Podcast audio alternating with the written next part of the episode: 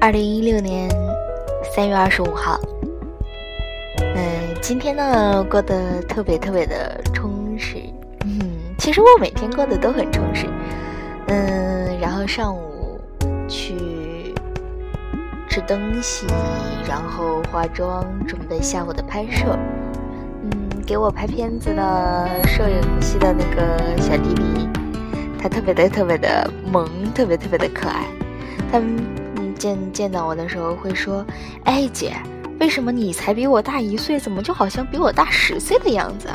然后又说：“哎呀，都说爱笑的女孩运气一定不会太差，不过爱笑的男孩就一定会挨揍。”然后，嗯，晚上的时候，嗯，好朋友又和我说了一下明天活动的事情，嗯，然后。还有就是今天在拍摄的时候看到了很好看的彩虹，拍摄的时候也特别的开心。总之，我觉得，嗯，有你的陪伴下，一切都是好的。嗯，原来我选了一首阿拉伯风情的歌曲，可是听听之后就感觉基调不太对。嗯。那就直接读文章了。哦，为什么调子欢快起来了呢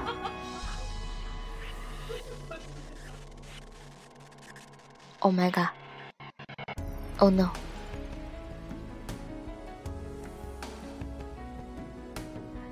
好吧，就他了。嗯，目送第九篇。阿拉伯界，金门人淡淡的告诉你他是怎么长大的。岛上的孩子都没见过球，球是管制品，因为几个篮球绑在一起就可以漂浮投供。晚上每个房子都成了轰炸目标，所以每一扇窗户就得用厚毯子遮起来，在里头悄悄说话，偷偷掌灯。四十年如一日。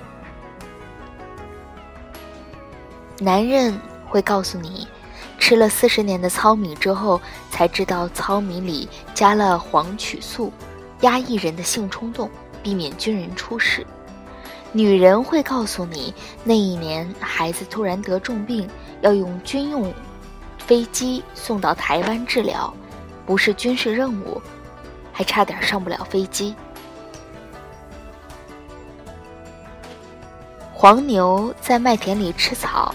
夜路穿过木麻黄林，金门人在炮火轰轰的天空下，在布满地雷的土地上，谨慎地谈恋爱、结婚、养育儿女。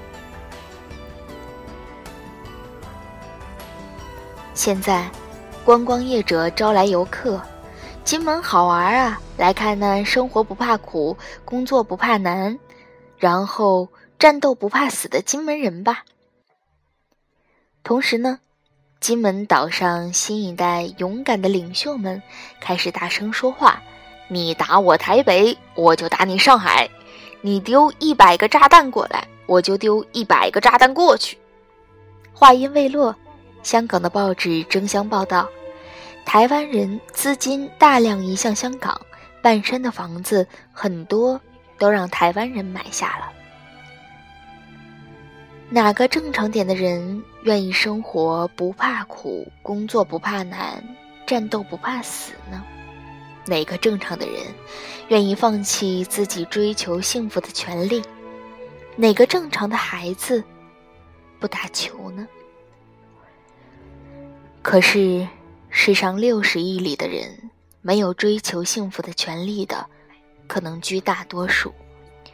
如果你是个在板门店附近村里上孩子的上学的小孩子，你会听老师说：“来，做一个算术题。三十八度线的中立区，寸草不生，每一平方米大概一间小厕所的范围就埋了二点五颗地雷。中立区长二百四十八公里，宽四公里，算算看，总共有多少颗地雷？”如果你是个在中亚山区生长的孩子，你也无球可打。在塔吉克斯坦、土库曼斯坦、哈萨克斯坦、乌兹别克斯坦几个国家交界的两千五百平方米荒凉而苍老的大地里，埋藏着三百万枚待爆的地雷。勇敢的领袖们决定不打仗了。于是地雷就去炸死那赤脚河锄的农民，炸断放学回家的孩子的腿，炸瞎那背着婴儿到田里送饭的母亲。为什么不扫雷呢？对不起，没钱。打仗的时候，领袖们以国家安全和民族主权的崇高理由，把军费。膨胀到极致，仗打完了，尸体还可以收拾干净，但是中了毒的大地无法复原，扫雷需要千万上亿的美金，而婴儿连奶粉都不够啊！全球有两万六千人因为误触地雷而死亡，大地里还有一亿一千枚地雷。等着被误触，丹麦人于是发明了一种草，把常见的小草阿拉伯芥改动一下基因，这草就变成一种测雷器。阿拉伯芥的根感觉到土里土地里头地雷腐蚀后外泄的二氧化氮，整株植物会从原来的绿色变成铁红色。阿拉伯界的花粉经过处理之后，花粉也不会扩散繁殖。丹麦人打算在斯里兰卡、波斯尼亚这些饱受摧残的土地上实验种植，种下两千五百万平方公里面积的阿拉伯芥吗？然后看着美丽青翠的小草一块一块从绿转红。阿拉伯界的命运，不也正是金门人、板门店人、阿富汗人的共同命运吗？我觉得发冷。人对自然、对生命过度的暴虐、亵渎之后，他究竟还有什么依靠呢？如果勇敢领袖们的心里深埋着仇恨和野心的地雷，敏感的阿拉伯界。又救得了几个我们疼爱的孩子呢？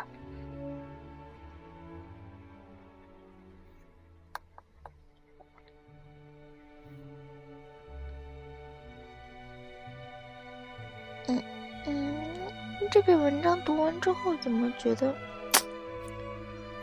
嗯，有点难过，嗯。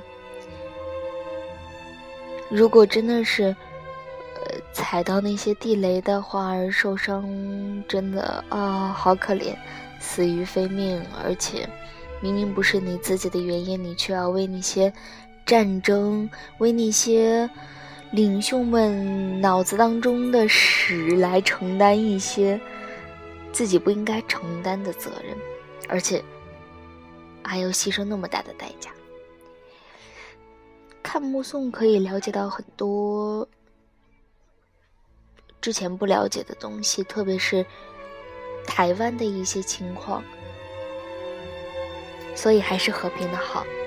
所以我们都是那些可以追追求幸福的生活的人，那么就是幸运的，对，就是幸运的，哼。